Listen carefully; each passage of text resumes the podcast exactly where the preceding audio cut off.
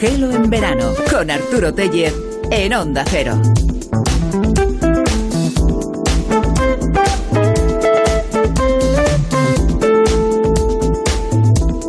Lunes en Gelo hablamos con emprendedores sociales que a través de la red internacional La Soca se le está todavía más a conocer con eh, diferentes acciones en la salud, los derechos humanos, el medio ambiente, la educación y la lucha contra la pobreza. Nuestro interlocutor, que además lleva unos meses apenas en la red, Gonzalo Fanjul, nos explicará en qué consiste su trabajo. Y luego vamos a pisar a fondo junto a Celso Roces porque hablaremos de rallies y de historia de los rallies. La automoción y la competición van de la mano en las charlas con él, también en este mismo tramo horario en el que nos encontramos con una mirada a el resto del mundo.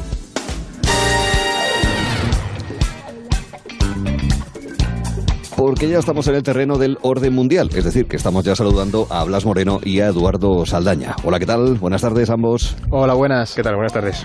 Gracias por aquí, por estar aquí una semana más. Hoy vamos a hablar del aniversario de uno de los episodios más duros de la humanidad, el bombardeo nuclear de Hiroshima y Nagasaki. Hablamos además de las protestas en Hong Kong y del resultado de las elecciones primarias en Argentina. Todo esto y más, pero antes, obviamente, haciendo apuntes sobre las últimas preguntas. Preguntas como la que ha enviado una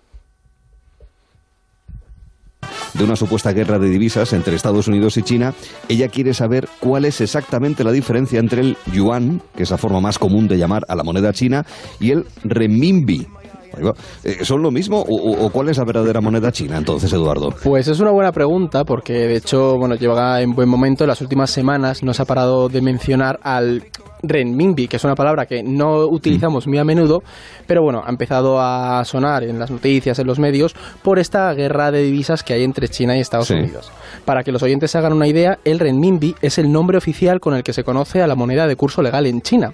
Ahora, muchos oyentes estarán diciendo, vale, yo he viajado a China y he, pedido yuanes, no renminbis. con la cara de Mao. claro, exactamente.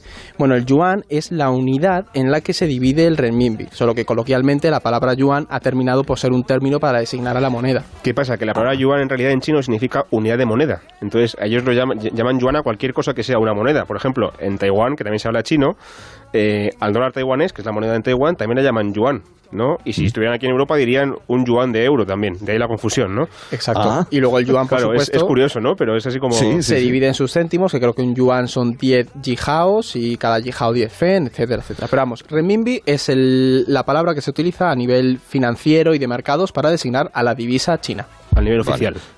A nivel oficial. Vamos, yo si voy a la caja de cambio al banco voy a pedir yuanes. Sí, mejor. voy allí con mi maravilloso mandarín. y todo el mundo te entiende, sí. sí. Menos los de Cantón, que, hablan un poco distinto. Pero con mi maravilloso mandarín del mismo centro de Pekín, eh, yo digo renminbi. Pero allí, ¿eh? No, no, no aquí, aquí hay que decir yuanes. Bueno, eso por un lado. Eduardo Prats nos envía una pregunta a través de Twitter. España tiene un enclave en Gibia, en, en Gerona, en Girona, sí. Es un territorio que es español, pero que está rodeado completamente por territorio francés. Claro, ¿cómo se vive allí? Eh, ¿Hay otros enclaves parecidos a este, Blas? Pues no, este es el único enclave que tenemos eh, en España, fuera de nuestro territorio. Es el único enclave que, como tú decías, es español, siendo rodeado por, eh, al 100% por, por territorio extranjero, ¿no? por territorio francés.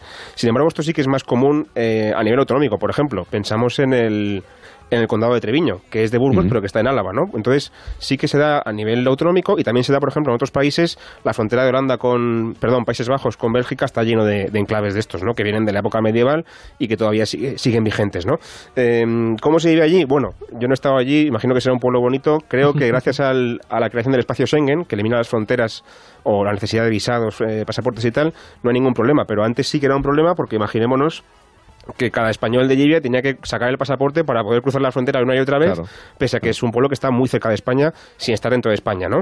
Eh, eso también le ha dado ciertas ventajas alguna vez. Por ejemplo, en la época de la Guerra Civil, las tropas nacionales franquistas, una vez que, que ganaron la guerra, solamente pudieron entrar en Libia terminada la guerra y pidiendo permiso al Estado francés. No va a ser que Francia se pensara que iban a invadir Francia, ¿no? Entonces, bueno, en ese sentido ahí se libraron de, sufrir la guerra, pero bueno, ahora mismo no, no creo que se iba demasiado mal, no tienen mucho problema, pueden pasar una y otra vez cuando quieran y no mm. tienen que pasar por la aduana como sí que hacía falta hace, hace unas décadas. Sí, hace no demasiado tiempo, eh, curiosamente, y eso pues obviamente con el ingreso de España en la Unión Europea ha facilitado mucho las cosas para los habitantes de, de Libia también. Bueno, eh, fíjate, no muy lejos de esa zona, seguimos en el Porque hay otra pregunta que quizá le sirva a algunos de los oyentes si viaja eh, por este país este verano. Oye, ¿cómo es que Andorra utiliza euros si no acuña euros? Y, no es parte de la Unión Europea, Eduardo. Pues esto es muy curioso porque además, leyendo sobre ello, eh, he encontrado que Andorra nunca ha tenido una moneda legal de curso oficial del territorio. Siempre ha ido adoptando otras monedas. ¿Qué pasa? Que al ser un microestado europeo, le es mucho más práctico adoptar las monedas de, de sus principales vecinos. De hecho, antes del euro, la peseta y el franco francés eran las monedas que se utilizaban comúnmente en Andorra. ¿Qué ocurrió? Cuando el euro entró en vigor y empezó a circular en Andorra, el gobierno sí que pidió a Bruselas firmar un acuerdo monetario porque se veía que esto ya era una cosa más común, más en el largo plazo, para poder empezar a acuñar sus propias monedas de euro. Esta solicitud creo que se hizo en el 2003, sí, si no estoy equivocado, pero no sería hasta el 2012 cuando entró ya en vigor y en el 14 Andorra empezó a acuñar sus propias monedas. Para la gente que colecciona monedas, hay monedas con el sello de Andorra oficiales allí. Pero bueno, mm. mientras tanto el euro se utilizó sin problema y de hecho en Europa eh, este modelo se utiliza en otros microestados como Mónaco, San Marino, el Vaticano. Ah. Y otro dato interesante es que el euro también es una moneda oficial de facto en países bueno en países en territorios como Montenegro y Kosovo porque sabemos que hay gente muy conflictiva con llamar a mm. Kosovo país pero bueno ahí hay debate Vale, vale. En cualquier caso, eh, con las vueltas que les den de monedas, echen un vistazo porque a lo mejor se llevan, oye, a mí me haría ilusión encontrarme una monedina de Andorra. Me pasa con una lituana o una griega. Además, yo no, sé qué... Un euro andorrano tiene su punto. No sé cuál es el sello de una moneda andorra. Yo creo que estaba pensando mientras lo decía, digo, no me, no me entra en la cabeza cuál es. Pero hay, acuña su propia moneda, su propio euro. Pues euros andorranos, aunque no estén en la Unión Monetaria. Bueno, eso en sección preguntas. Eh, vamos a señalar y recordamos, porque lo explicamos, eh, que la semana pasada, recordarán muy fácilmente, 6-9 de agosto, eh, se han cumplido aniversarios de dos de los momentos más impactantes y violentos de la historia humana en el marco de la Segunda Guerra Mundial. 74 años de los bombardeos de Hiroshima y de Nagasaki. Eduardo, ¿qué, ¿qué supusieron esos ataques nucleares? Pues Hiroshima y Nagasaki supusieron un cambio básicamente en la forma de hacer la guerra de concebir sobre todo la destrucción en los conflictos. La primera de las bombas, Little Boy, que fue la lanzada sobre Hiroshima, acabó en el momento de su explosión con la vida de 70.000 personas, es alrededor de 70.000 personas. Pero ¿qué pasa? Que posteriormente, en diciembre del 45, la cifra aumentó a 140.000 y hoy en día se estima que, fruto de la radiación y demás, mm, rondó actualmente los 200.000 muertos derivados de esto. Además de el daño, sobre todo en cuanto a la destrucción, el daño de la ciudad, el 63% de Hiroshima quedó completamente destrozado. En ese momento se desconocía el grado de muerte que este lanzamiento había supuesto. De hecho, así anunciaba el presidente Truman el lanzamiento de la bomba sobre la ciudad de Hiroshima. A short time ago, an American airplane dropped one bomb on Hiroshima and destroyed its usefulness to the enemy.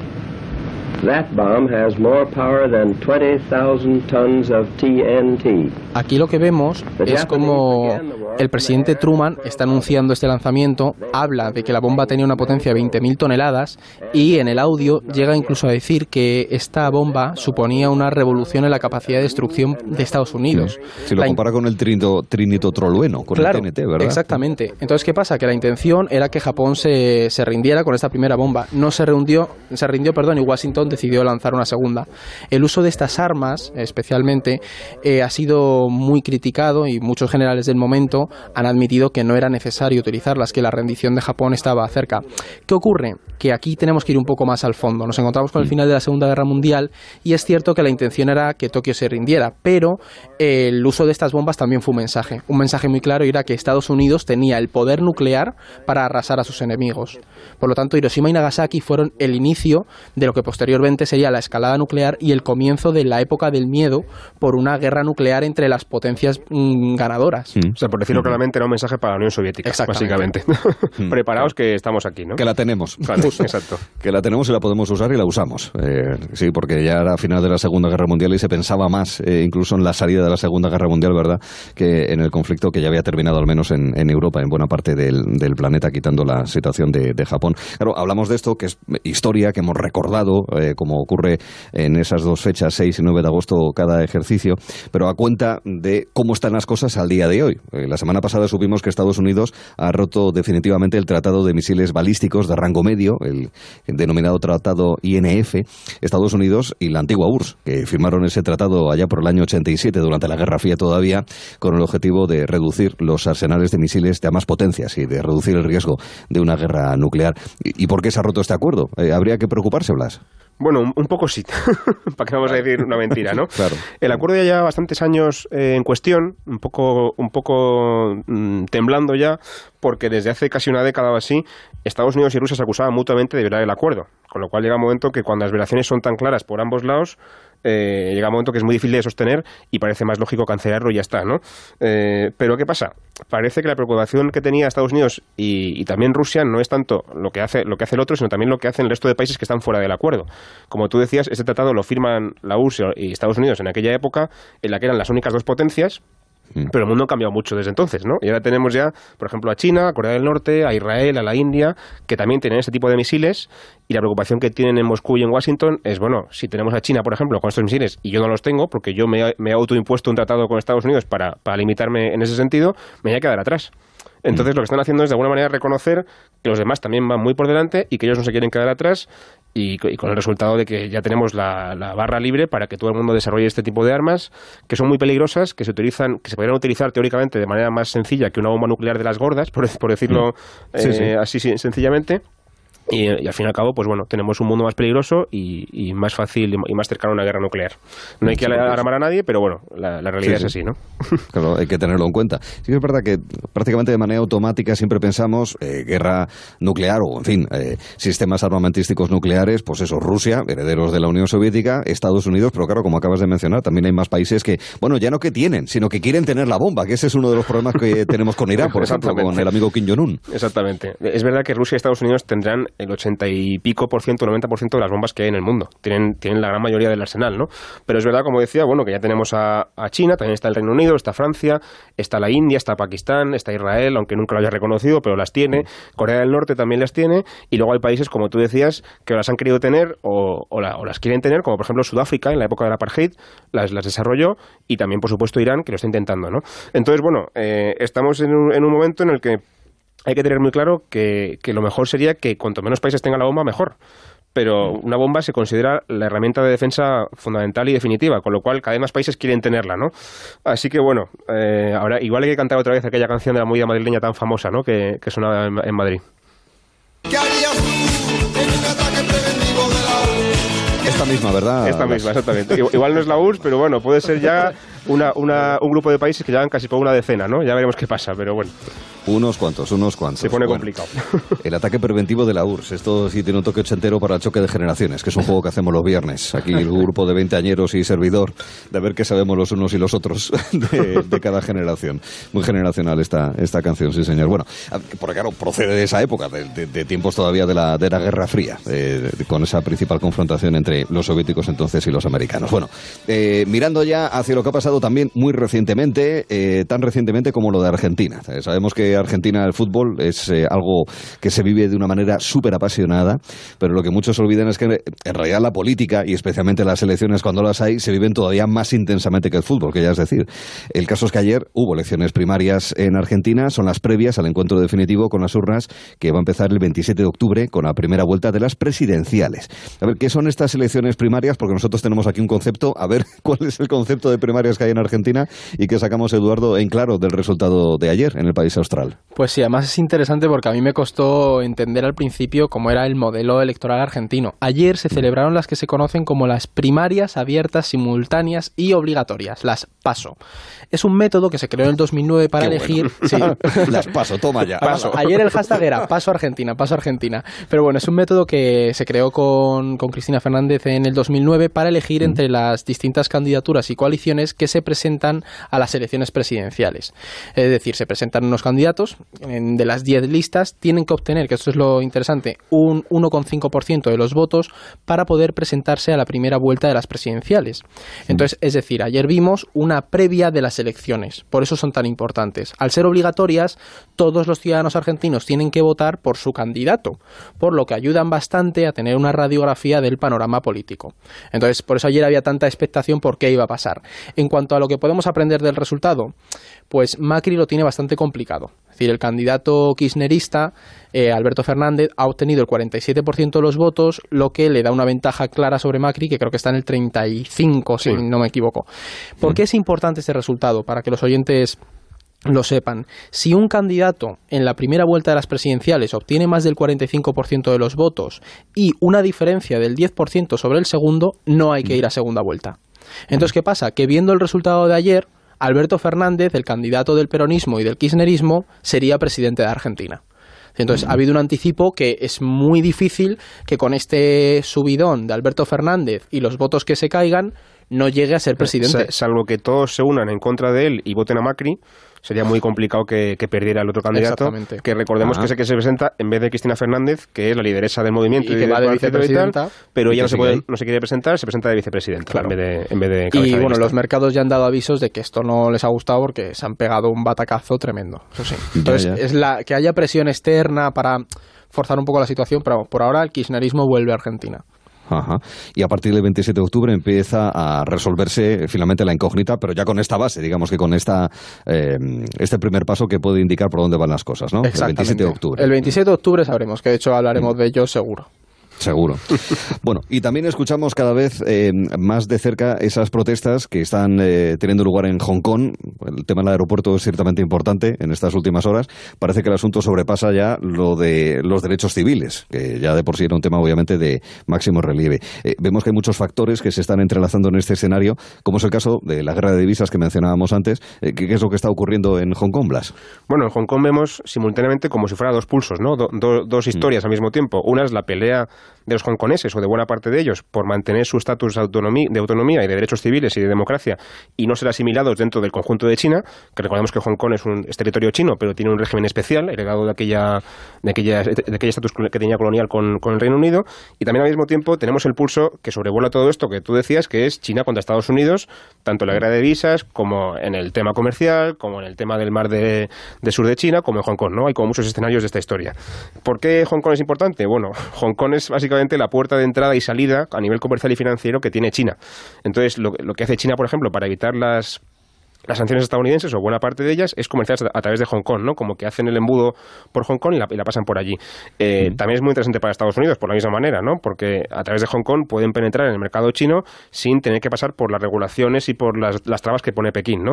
Entonces, para los dos es importante que siga la cosa como está, pero al mismo tiempo China no se puede permitir que Hong Kong se convierta en el manifestódromo de, China, ¿no? Y tampoco pueden permitirse generar una imagen como la que generaron en el año 89 con Tiananmen. O sea, eso de que se habla mucho de que igual entran a reprimir la protesta es mm. posible, es posible, pero yo lo creo, lo creo poco probable porque la imagen que daría eh, sería la de una China represora como la que vimos en aquella época, ¿no? Entonces, bueno, está ahí la cosa. Eh, yo, mi impresión es que a medida que, la cosa se radicalice, cada vez que menos gente en la calle y, gente más violenta, el gobierno empezará a ganar la batalla del relato y, probablemente se, acabará disipando, digamos, la protesta hasta que quizá dentro de un par de años o tres o cuatro o cinco haya otra ley polémica y otra vez volvamos a, lo mismo. Pero el estatus político de, autonomía de Hong Kong se acaba en 2047, que no son tantos años los que quedan, y a ver qué pasa entonces, ¿no? Porque se supone que entonces China se lo puede simplemente anexionar, por así decirlo, y ya está, ¿no? Porque, con una población con una cultura cívica y política bien distinta del resto del país. Sí, claro. Heredada del Reino Unido. Claro, pero China es muy potente y además el reloj va en, su contra, ¿no? y la represión entre medias encubierta. Es decir, no tienes por qué dar palos, sino ir arrestando y todo eso. Claro. Claro. Año menos 28, entonces, para sí. con esa mirada puesta en 2047. Oye, no quería que marchaseis sin preguntar antes sobre la tensión de Pakistán y de la India, que es un tema también que resurge con cierta frecuencia. Ha aumentado últimamente, sobre todo por las elecciones y la formación de nuevo gobierno indio. Eh, precisamente hablábamos de que estos países tienen la bomba nuclear, lo decíamos hace apenas unos instantes. Claro, esto podría llevar a más tensión y si es así, ¿hasta dónde podrían llegar teniendo esa situación nuclear que tienen ambos? Pues sin duda el riesgo en Cachemira está bastante presente. De hecho, uno de los mm, acontecimientos, de los últimos acontecimientos y más peligrosos, es que la India ha revocado el estatus mm, autónomo que tenía la región en la constitución de la India. ¿Qué pasa? Que eso es muy peligroso para la relación entre India y Pakistán con Cachemira. Además, esto se ha hecho, como bien decías tú, después de unas elecciones en la India que le han dado más legitimidad a Modi, el presidente, que es muy nacionalista. Y además, tenemos una cosa que, es, que siempre ocurre y es la economía. Crece despacio, así que a, al gobierno indio no le viene mal que haya un poco de jaleo en Cachemira para que todo se fije allí y crezca el nacionalismo. ¿Qué ocurre? Que India se la está jugando muchísimo con este movimiento. Está alterando las fronteras, incorporando uno de los territorios más militarizados del mundo por metro cuadrado y el mayor riesgo es, la escalada de tensiones. Pakistán, ¿qué vamos a ver estos días? Que intentará llevar a cabo este conflicto, o sea, perdón, llevar a nivel internacional este conflicto para que se presione a la India, pero no creo que vaya a conseguir mucho. Entonces, ¿qué ocurre? Que si no lo consigue, corremos el riesgo de que opte por lo que se conoce como la proxy war, que son estas guerras cercanas que ya vimos hace mm. unos años.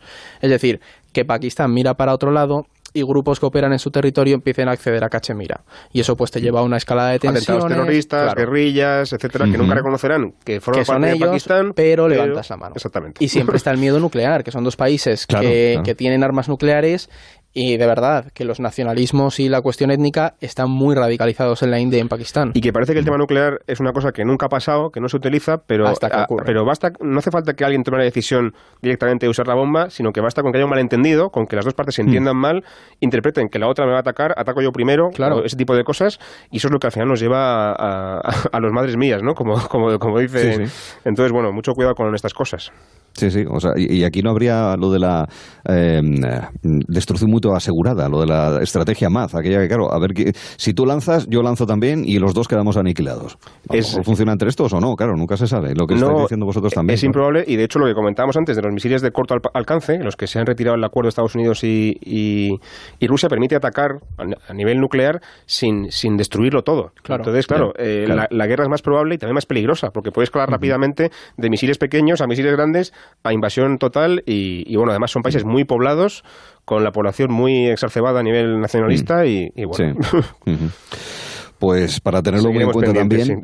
Sí, señor con la importancia de saber que más allá del titular existe la explicación al análisis, que es algo esencial en el orden mundial. Hoy con eh, Eduardo Saldaña y con Blas Moreno. Ya saben que pueden hacernos llegar preguntas, cuestiones, curiosidades, eh, consultas sobre asuntos internacionales a través de este correo, contacto arroba elordenmundial.com, también a través de las propias redes sociales del Orden Mundial, también en arroba gelo en verano C, pero también en esta dirección de correo, repito, contacto arroba elordenmundial.com. Eduardo Blas, pues la semana que viene seguiremos echando un vistazo allí de nuestra frontera. Adiós, Arturo. Buenas tardes. Hasta luego.